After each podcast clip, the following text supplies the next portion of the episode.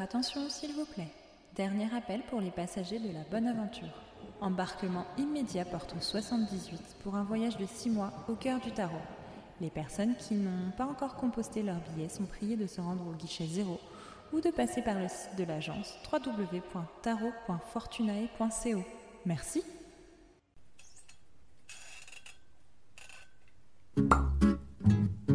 On s'y trouve bien. Mais ne croyez pas que c'est un repère Dans d'alcoolique. un coin pourri du pauvre Paris, sur une place, une espèce de fée d'un vieux bouge a fait un palace. Hello, bienvenue au Tarot Bistrot. Je suis ton hôtesse Pauline Aka Fortunae, tarologue créative et passionnée. Dans ce podcast, seul ou avec mes invités, on plonge au cœur du tarot à la bonne franquette. On va parler intuition, créativité, introspection et bien d'autres choses. Alors serre-toi un verre, assieds-toi à notre table et laisse-toi porter par les arcanes. C'est l'heure de l'apéro. Quand je débarquais sur Instagram avec mon tarot, je suis tombée sur une pépite, le tarot de la fortune. J'adore les jeux auto-édités et leurs univers, et l'univers de Mrs. Crobb est tout à fait incroyable. Faute de lui avoir commandé un exemplaire de son chouette jeu de tarot, je lui ai commandé une trop belle illustration du mat, ma carte fave, mais avec mes traits et surtout mon petit Linko dans le rôle du petit chien loyal, meilleur rôle de sa vie. Mais assez parlé de moi. Aujourd'hui, j'ai donc l'honneur de recevoir Noémie alias Mrs. Crobb et on va parler de créativité appliquée au tarot, de création de deck, indé et tout un tas d'autres choses. Bonjour Noémie, Bonjour Pauline. qu'est-ce que je te sers aujourd'hui? Euh, je commencerai bien la journée par un petit Earl Grey. Ouh, c'est bien ça, ça, ça donne un petit coup de peps le matin, j'aime bien. Alors, du coup, je t'ai tout vite présenté, mais pour les personnes ici qui ne te connaissent pas, tu peux nous en dire un peu plus sur ton parcours? Alors, donc moi, c'est Noémie, alias Mrs. Crobb ou Tarot de la Fortune sur Instagram.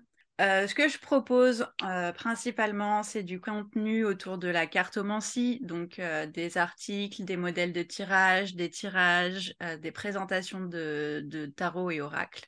Euh, je propose aussi donc des services de tirage sur ma boutique et avant ça, je proposais des bijoux en pierre. Et donc, on me connaît surtout pour avoir créé le tarot de la fortune en 2020 et l'oracle 3-9 en 2022. Ok, trop cool. Mais du coup, euh, j'ai vu que sur Insta, sur Insta que tu avais une sacrée collection de tarots. C'est lesquels tes préférés C'est la question piège. En fait, euh, c'est difficile parce que j'ai hum, une soixantaine de tarots et oracles mélangés. Ah ouais et du coup, en fait, j'avais déjà essayé de me faire une liste des chouchous ultimes, on va dire. Et c'est super dur, j'arrive pas à tomber en dessous d'une quinzaine parce que pour les tarots, hum, la plupart ont beaucoup d'usages euh, confondus. Pour les oracles, j'ai des usages un peu plus précis. Euh, donc c'est vraiment difficile de répondre j'ai toujours l'impression que si j'en cite quelques-uns, je laisse tomber les autres. Donc, Ils t'en voudront. Je sais pas. Du coup, je dirais que les deux que j'ai faits sont mes préférés parce que ce sont ceux qui me parlent le plus, que j'ai créés, etc. Euh, quand même, j'aimerais mentionner les decks de la Green Witch qui a créé un tarot et deux oracles qui sont vraiment géniaux et qui, sont, qui font partie de mon top en fait, de, des tarots que j'utilise et des oracles que j'utilise. Donc voilà, quand même, big up à, à la Green Witch. Son travail est génial et mérite d'être reconnu. Ok, trop bien. Euh, du coup, comment tu as débuté avec le tarot à la base? Alors, euh, on peut dire que ça m'est un peu tombé dessus. Euh, c'est pas quelque chose euh, qui a été très présent dans ma vie pendant longtemps. En fait, en, en 2014, j'ai eu plusieurs amis qui ont commencé à tirer les cartes avec le tarot Osho et avec le tarot Thoth, que je connaissais pas du tout. En fait, moi, je connaissais que le tarot de Marseille euh, de loin, quoi. Attends, ils ont commencé avec le Osho et le Tot?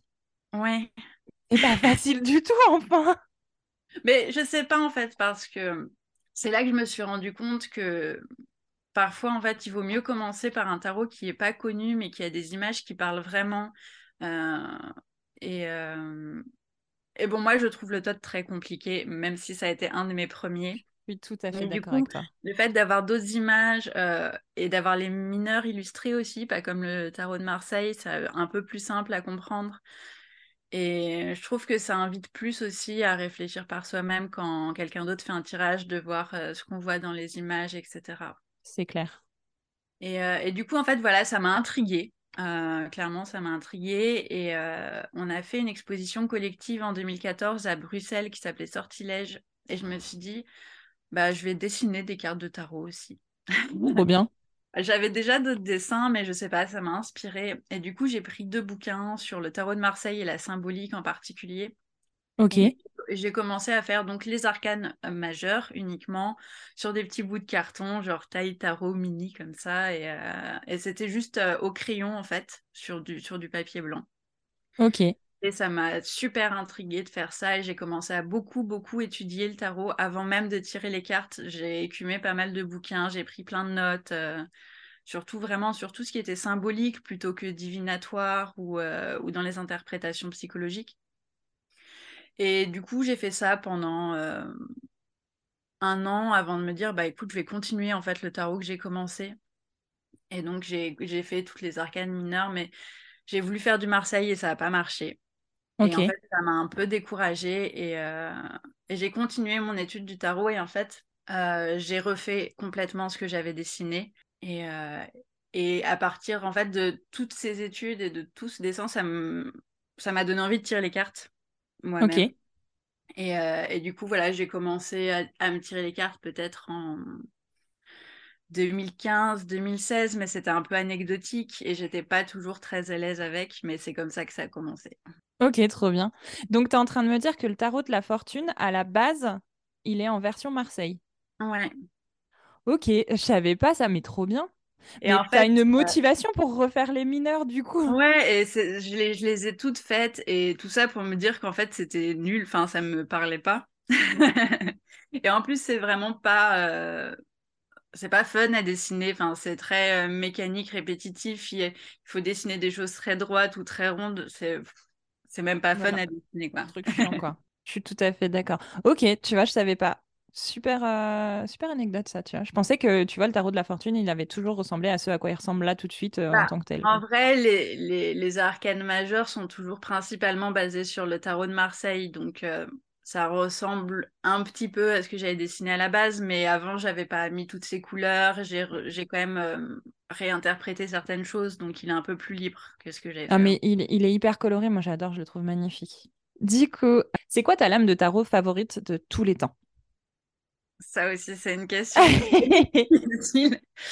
Euh, en fait, pourquoi c'est difficile pour moi? Parce que du coup, comme j'ai plein de tarots, Euh, ça va dépendre beaucoup des, des decks. Ça va dépendre aussi beaucoup de mon humeur, de ce que j'ai à travailler. Et euh, je dirais que vraiment mes préférées ou celles auxquelles je m'identifie le plus, euh, ça va être le battleur en premier. Pas le magicien, mais vraiment le battleur en Mhm. particulier. Sinon, la prêtresse, l'ermite et l'étoile. Et en On fait, l'ermite et l'étoile tatouées sur moi. Oh! Et euh, du coup, mais c'est, mais voilà, c'est difficile de choisir une préférée et euh, de tous les temps, quoi. Oh Non, mais t'inquiète, je comprends. Après, moi, c'est le mat, mais ça a toujours été, et je crois que ce sera toujours, tu vois, le côté, euh, la meuf qui commence des choses qui finit jamais, qui part comme ça du jour au lendemain sur un truc qui a rien à voir. Enfin, mais voilà. Mais tu vois, trop bien d'avoir des cartes de tarot tatouées sur toi. J'avoue que je crois que j'aime tellement de cartes que j'ai pas encore osé sauter le pas ou je sais pas encore euh, comment faire, tu vois, quoi choisir. c'est dur parce qu'en fait, moi, j'avais des idées de peut-être en faire d'autres, mais au bout d'un moment, je me dis, je vais, je vais ressembler à un tarot vivant, quoi. Enfin, Mais c'est sûr. Mais Mais le ouais, mat, non, c'est trop. aussi une de mes cartes préférées. Vraiment, euh, Mm. en général, dans tous les jeux, je le trouve, euh, je le trouve super. Mais grave. Euh, mais je suis d'accord avec toi dans ce que tu dis. En fait, ça va dépendre des jeux. Je vais, il va y avoir des jeux où euh, la carte, par exemple, je, je sais que la carte de la mort dans le Seven Sphere de, de chez Labyrinthos, je la trouve juste magnifique. Et dans Ouais. d'autres jeux, je la trouve pas plus incroyable que ça. Et du coup, c'est vrai que selon les jeux que tu vas avoir, en fait, les cartes préférées vont complètement changer. Et c'est ça qui est intéressant aussi. Ouais, et puis des fois, elles sont renommées et ça donne vraiment un déclic, quelque chose d'autre qui fait que, ah ouais, c'est là, quoi. Mais trop. Tu utilises le tarot dans la vie quotidienne pour toi-même? Oui. Euh, en fait, euh, surtout quand j'ai commencé, j'avais besoin de beaucoup m'entraîner, en fait, parce que euh, quand j'ai commencé, je me faisais le, tirage de la saison, de l'année, des tirages. Mais j'avais pas énormément de questions à poser. Et en fait, c'est ça qui m'a poussé aussi à, aller voir ce qui se faisait en modèle de tirage et à m'en créer aussi pour justement trouver des, des, choses à demander au tarot pour m'entraîner. Parce que du mmh. coup, ça m'a pris longtemps avant de proposer des tirages aux autres, même si je, je tirais pour des personnes proches, mais c'est très rare on va dire, du moment où j'ai commencé à créer le tarot jusqu'à peut-être euh, l'année dernière, j'ai énormément utilisé de modèles de tirage, que ce soit les miens ou ceux euh, qui étaient partagés par les autres, notamment ceux de Nix ou de Juni. En plus, comme j'en créais moi, il fallait que je les teste pour voir si ça marche. Euh, maintenant, j'en fais un peu moins. J'essaye de m'en tenir au tirage de l'année, de la saison, du mois. Je m'en fais chaque semaine aussi, un peu pour savoir quoi prioriser, euh, quoi laisser de côté, euh, s'il était un peu encouragé, s'il était moins encouragé, etc. Je me base pas non plus là-dessus pour faire ma vie, mais disons que ça peut donner des petites pistes quand on est très éparpillé, surtout. du coup, ouais, en plus, là maintenant avec ma page Patreon, je propose des tirages aussi du mois, de la semaine, je fais des accompagnements individuels, en plus des tirages que je propose aux autres. Donc oui, c'est un outil quotidien, clairement. Trop bien c'est quoi ton processus créatif quand tu crées un jeu de cartes, puisque du coup, tu n'es plus à ton premier maintenant? Bah, Les deux ont été très différents en fait, parce que déjà, il faut savoir que je fonctionne beaucoup par phase, par inspiration. Il y a des moments où j'ai aucune créativité qui va me venir, et des fois où ça va me venir d'un coup, et il faut que je fasse tout d'un coup, et je vais, je limite m'épuiser à le faire parce qu'il faut que ça sorte. Pour le tarot, je trouve que c'était plus facile entre guillemets parce que on a un nombre de cartes qui est prédéfini, on a des noms de cartes prédéfinis, on a des symboles, à moins de tout refaire évidemment, mais euh, du coup on a des cadres, on, mmh. sait, on sait où on va, on sait ce qui nous reste, il y a une base, etc.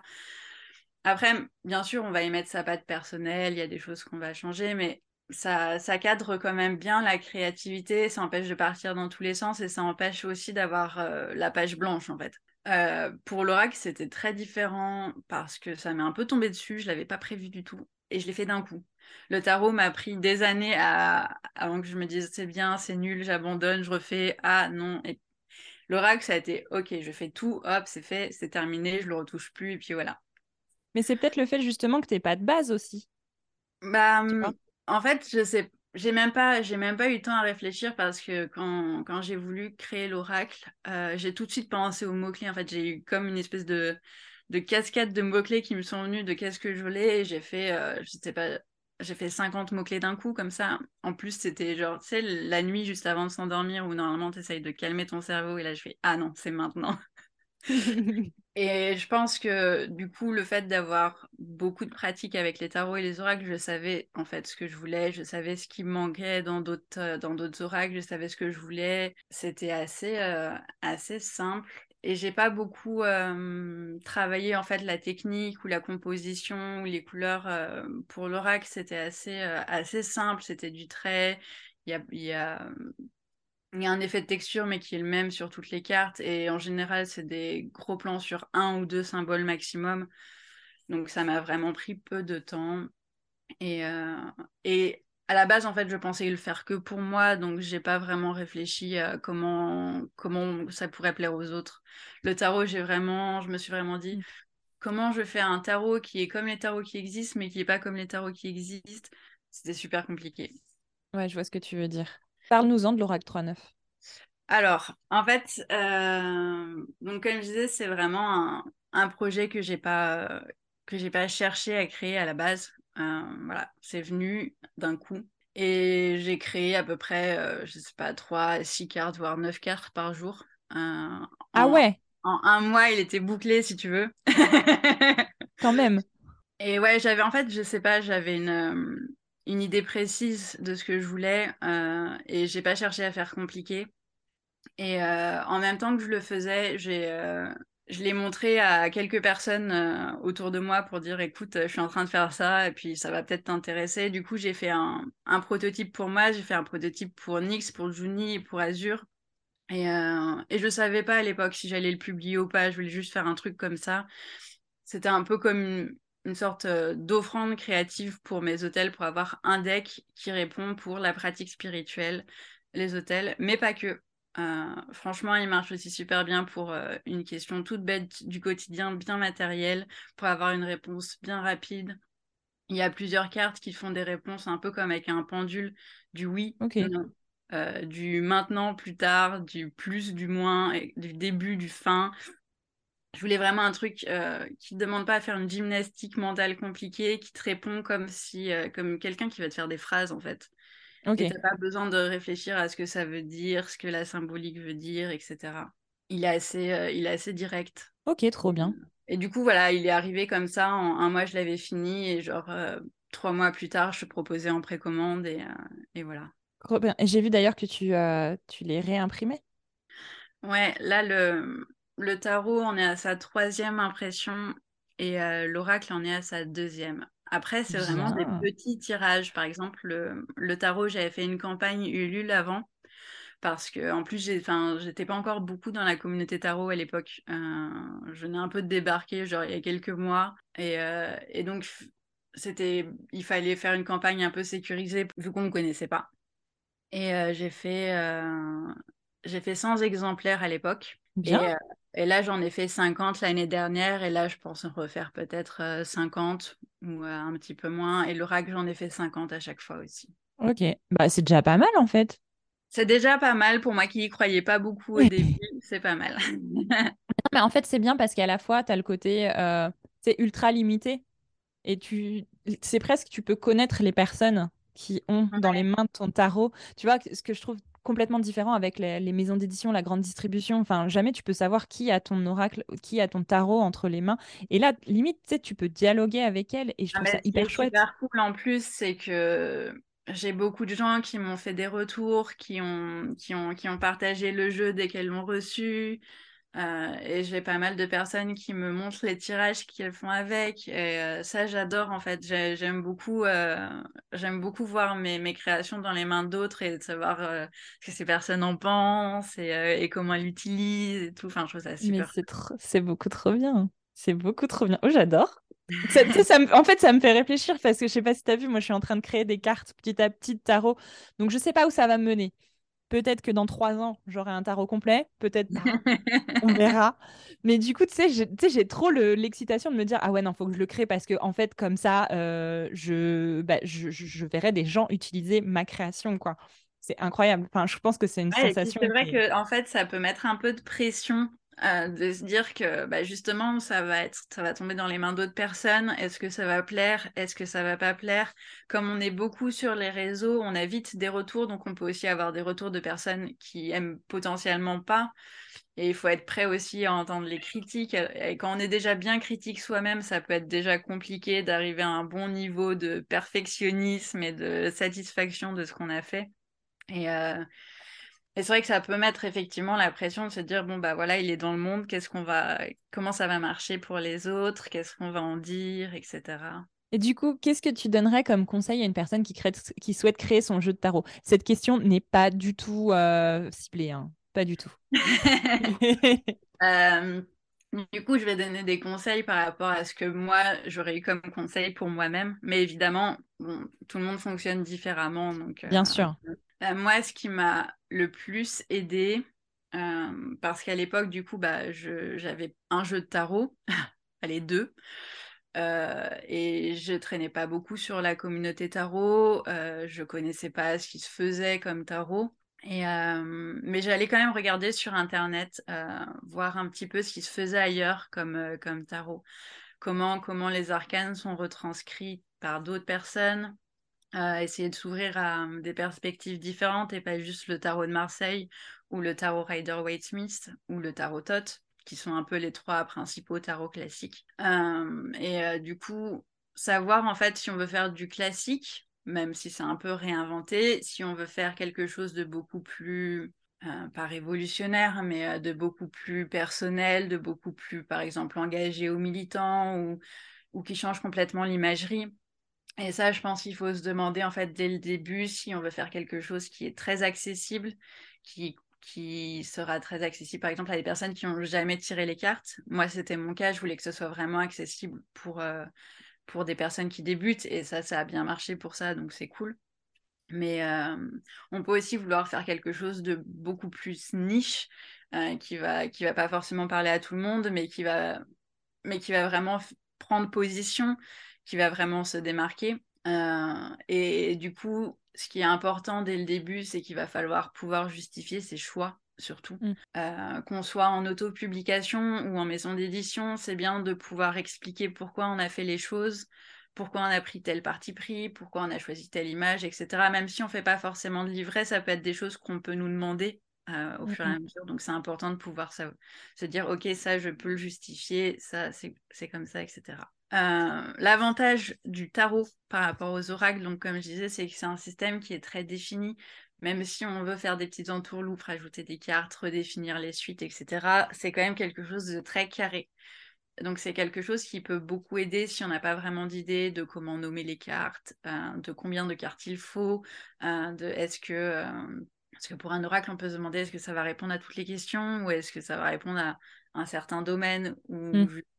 ou tous les domaines. Après il y a des oracles quand même sur lesquels on peut se baser si on n'a vraiment pas d'idée. C'est l'oracle Béline par exemple qui est un système très carré ou le Lenormand le normand aussi, ouais. Donc ça, c'est vraiment pour avoir des systèmes qui sont déjà bien posés et qui vont aider en fait à, à pas paniquer, à se dire euh, je fais bien ou pas? Et euh, un autre conseil euh, que je peux donner, c'est d'avoir quand même une bonne pratique de tirer les cartes. C'est pas obligé, c'est pas obligé, je l'ai pas fait quand je tirais les cartes au, tout début, mais ça m'a beaucoup aidé en fait de pratiquer moi-même pour refaire une version qui, qui réponde bien aux choses en fait, parce que mmh. je savais en fait euh, ce qui me parlait ou ce qui me parlait pas quand je tirais les cartes, et ça aide beaucoup en fait de se dire bon bah ça c'est trop abstrait pour moi. Il y a des personnes qui mmh. vont bien aimer l'abstrait, d'autres qui vont bien aimer quand il y a beaucoup de symboles. Et donc pour ça c'est bien d'avoir un tout petit peu d'expérience. C'est pas obligé de, tirer les cartes depuis longtemps ou avec beaucoup de jeux, mais ça aide en fait à savoir euh, ce qui va aider pour soi. Et comme en général on fait son tarot en premier lieu pour soi, c'est bien que ça marche. Tout à fait. Ok, trop bien. Merci pour ces conseils. Du coup, pour la thématique, toi, du, tarot de la, bonne de la fortune, pourquoi je veux l'appeler la bonne fortune? Parce qu'on a envie de bonne fortune de toute façon. pour le tarot de la fortune, euh, comment comment tu as choisi la thématique, en fait, la, thématique globale du jeu? Puisque il y a, tu vois, il est hyper coloré. Je pense que c'est aussi en lien avec les illustrations que tu faisais déjà à la base. Mais du coup, il y a une espèce de thématique globale sur le jeu. Alors, en vrai, il y a pas une thématique particulière dans le sens où j'ai quand même repris beaucoup ce qui se faisait dans le tarot de Marseille ou le Rider Waite Smith pour les mineurs en principal. J'ai quand même euh, changé au niveau des couleurs et au niveau de certaines cartes que j'ai redessinées, mais bon, ça reste un tarot qui reste dans l'imagerie très classique et, euh, pour les couleurs, j'ai quand même fait quelque chose de très symbolique. Donc, dans le livret, j'ai repris la symbolique des couleurs. Comme ça, les personnes qui veulent lire euh, les couleurs à un niveau symbolique ont déjà les clés pour le faire. Et en général, j'ai passé beaucoup de temps à me dire cette couleur-là, je la mets parce que ça a du sens. C'est pas, j'ai pas juste choisi les couleurs parce que c'était joli ici ou ici. Mmh. Ok. Et du coup, pourquoi tarot de la fortune? Euh, Alors, il a failli avoir plusieurs noms. C'est ce que j'ai le plus galéré à trouver euh, et je l'ai fait à la fin. Ok. J'avais pas de nom pendant tout le processus du tarot, j'avais aucun nom. J'y ai, juste pas pensé, j'étais focus sur les cartes et sur le livret. Et euh, son, le premier nom qu'il a failli avoir, c'était le tarot de l'éclipse. Et je me suis dit, «Hmm, non, peut-être mauvais augure, on va peut-être éviter. Après, j'ai voulu l'appeler le tarot de l'étoile parce que c'était une de mes cartes préférées, mais c'était déjà pris. Mmh. Et euh, au final, j'ai pris le tarot de la fortune parce que hmm, je trouve que la roue de fortune représente pas mal en fait euh, le travail qu'on fait avec le tarot, le travail de débloquer une situation, de changer de perspective, d'avancer, de, trouver des réponses euh, extérieures, de savoir aussi ce qui va nous arriver qu'on n'anticipe pas forcément sans, etc. Et donc c'était une espèce de levier de Ouais. Et puis il y a aussi attirer la fortune quand même avec. Voilà. Tant qu'à faire. Tant qu'à faire. Il y a des cartes que tu as totalement réinterprétées? Euh, Il y en a. Euh, c'est pas non plus la majorité. Il y en a que j'ai juste un petit peu réinterprété, mais qu'on reconnaît bien, qui ont les mêmes symboles. Il y en a que j'ai totalement redessiné parce que l'image de base me parlait pas forcément, que j'avais envie de mettre une autre signification en avant. Euh, donc, il y en a qu'on retrouve pas, par exemple, ni dans le Marseille, ni dans le Rider-Waite-Smith. Mais bon, globalement, euh, on les reconnaît assez bien. Euh. je pense que quelqu'un qui connaît bien le Rider-Waite-Smith reconnaîtra facilement les... les détails dans le tarot de la fortune. Après, j'ai quand même fait un petit mélange, donc... Oh, mais c'est sympa les mélanges. Sauf quand on parle d'alcool, mais sinon Je pense que si j'avais fait le, tarot de la fortune euh, un an ou deux ans après, il aurait été complètement différent dans le sens où euh, j'aurais peut-être pris plus de parti pris, j'aurais peut-être osé plus de liberté, osé plus sortir des cadres. Comme j'ai plus de références maintenant euh, de tarot, j'aurais peut-être osé plus de choses, j'aurais voilà. Mais en même temps, je l'aime bien comme il est maintenant et je j'aurais pas envie de refaire une autre édition, il est comme il est et puis voilà quoi. Et au-delà d'une autre édition, qu'est-ce qui t'empêche de faire des cartes bonus? Euh, Parce que je trouve qu'il est déjà complet comme ça. non, c'était une question. Hein. Et du coup, j'en ai parlé dans l'introduction, euh, tu fais aussi des portraits de personnes version tarot. Ouais. Est-ce que tu veux m'en parler? Alors, c'est quelque chose que j'avais lancé pendant la campagne du tarot de la fortune parce que je voulais mettre un petit peu des goodies particuliers et euh, j'avais proposé ça donc euh, en plus du tarot. Et j'ai fini par mettre ça aussi sur la boutique parce qu'en fait c'était sympa à faire et que j'avais adoré faire les premières. Et euh, du coup, ce que je propose, c'est que la personne choisisse son arcane préféré, celle qu'elle s'identifie le plus ou peu importe, qu'elle m'envoie des portraits d'elle, genre un ou plusieurs de préférence euh, de tout le corps avec la tenue préférée euh, dans laquelle la personne veut apparaître. Sinon, ça peut être une tenue qu'il y a dans le tarot, il n'y a pas de souci. Et ça sera donc dessiné dans le style du tarot de la fortune, avec les mêmes couleurs, avec le même trait, etc. Euh, par contre, ça reste un dessin numérique, donc ça va pas être une carte comme dans le jeu de tarot, avec le même carton, la même impression et avec laquelle on peut tirer, quoi. Non, mais ça, après, les personnes peuvent euh, se faire euh, leur carte imprimée, tu vois. Ouais, ça sera jamais pareil que dans le jeu, mais ça peut, ça peut marcher quand même. Mais moi, je suis absolument fan. D'ailleurs, il faut qu'un jour, je fasse imprimer et j'encadre le dessin que tu m'as fait parce que je le trouve juste trop beau, quoi. Ça, en fait, ça, as réussi à capter, genre, toute la, toute la représentation que je me fais du mat euh, et avec son petit chien qui le suit. Je mets un gros point d'honneur sur le petit chien.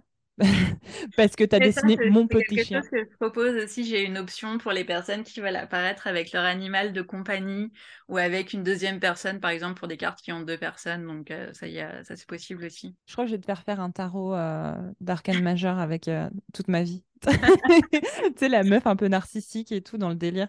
Ok. Bah, écoute, ça, peut être un, ça peut être un bon projet artistique de se faire, un, de se faire euh, l'histoire de sa vie en tarot juste pour soi, juste pour le challenge en fait de journaler et de revenir et de choisir les symboles. Euh, Mais tu as dans le tarot d'Irtis, je sais pas si tu vois lequel c'est qui est chez Arcana Sacra, en fait, la, la, bah, Irtis, qui a fait le tarot, euh, elle, a, elle a fait toutes les mêmes représentations, tous les mêmes visages, en fait, un peu à la David Bowie.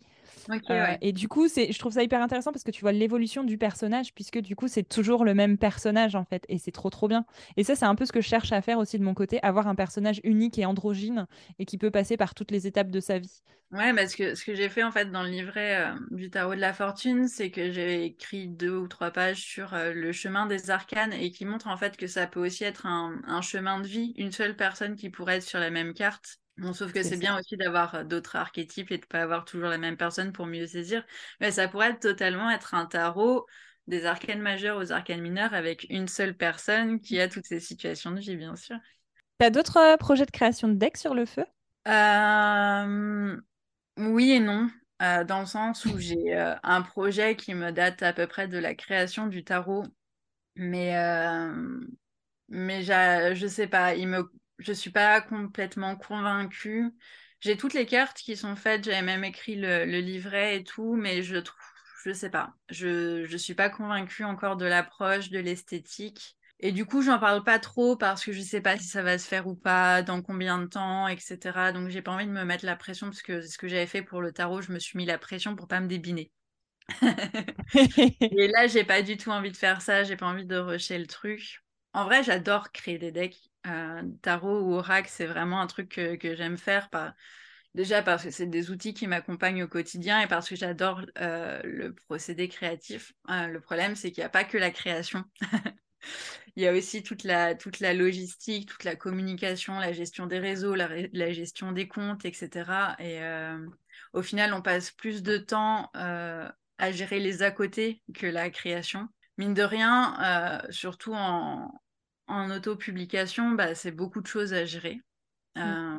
mais ça peut être bien sur plein d'autres points, en fait, que, plutôt qu'une maison d'édition. Mais voilà, il faut gérer aussi le stock, les envois, le service client, etc. Et bon, ça, ça peut être parfois un peu décourageant aussi, quand même. Je comprends. Ça, après, c'est toujours un plaisir même de, de réussir à imprimer 50 exemplaires de son jeu, de se dire ça y est, je l'ai fait, il est fait, euh, j'ai fait ça, voilà. Du coup, là, je me concentre surtout sur euh, la réimpression de mes deux decks euh, qui sont déjà prêts. j'ai ma page Patreon qui me prend quand même, mine de rien, pas mal de temps, la gestion des réseaux, essayer de faire aussi d'autres choses à côté pour moi. Donc, c'est pas vraiment dans les bacs là maintenant. Ok. Et du coup, dernière question pour ce jeu-là, du coup, que tu es en projet, on va dire, entre guillemets, euh, qu'est-ce que tu penses qu'il te faudrait aujourd'hui pour avancer dessus? Euh, que je me pose dessus en fait. Je pense tout simplement qu'il faudrait que je me pose dessus et que je me dédicace un temps à ça et à, la réflexion parce que il est, fait. Les, cartes sont faites, le livret est fait. Même si j'ai des choses à changer dedans, ça sera quand même minime et j'aurais pas à tout refaire de zéro. Donc euh, c'est juste que là, c'est pas ma priorité en fait. Très bien. Mais c'est pas grave, en fait. Des fois, il y a des choses qu'on peut mettre de côté et reprendre plus tard. Voilà. Et puis, euh, en fait, j'ai quand même enchaîné le tarot de la fortune et l'oracle 3-9 euh, pas longtemps l'un après l'autre. J'aimerais quand même euh, essayer de voir jusqu'où ça va aller et si j'ai encore envie de continuer après ça ou si j'ai envie de faire autre chose. Ok, trop bien. Eh ben, Noémie, je te remercie. Est-ce que tu as quelque chose à ajouter pour nos petits auditeurs, auditrices? Pour moi, c'est bon, je pense. je te remercie d'être venu au Tarot Bistro. Je te souhaite une excellente journée et à bientôt. Merci à toi, à bientôt. Comme d'hab, si cet épisode a mis des étoiles dans tes yeux, n'hésite pas à m'en laisser, 5 de préférence, sur ta plateforme de podcast préférée. Et si tu as des choses à me dire à ce propos, n'hésite pas à m'envoyer un DM Insta, un mail ou même un vocal. Je serais ravie d'en discuter avec toi. Merci d'avoir écouté nos élucubrations encore une fois et on se retrouve dans deux semaines avec notre très chère étoile comme guide. À bientôt au Tarot Bistro. Ce podcast est autoproduit par moi, Pauline Mison, aka Fortunae. Pour me soutenir, tu peux me suivre sur Instagram sur le compte de Fortunae-TTT, aller faire un tour sur mon site web, réserver un tirage ou t'inscrire à mon voyage tarologique La Bonne Aventure. Tu peux aussi t'abonner à ma newsletter mensuelle dans laquelle je te parle tarot. Quelle surprise Et sinon, on se retrouve à mon shop d'Annecy, Arcane Noir, où je suis entourée de chouettes tatoueurs pour embellir ta peau, en plus d'embellir ton âme.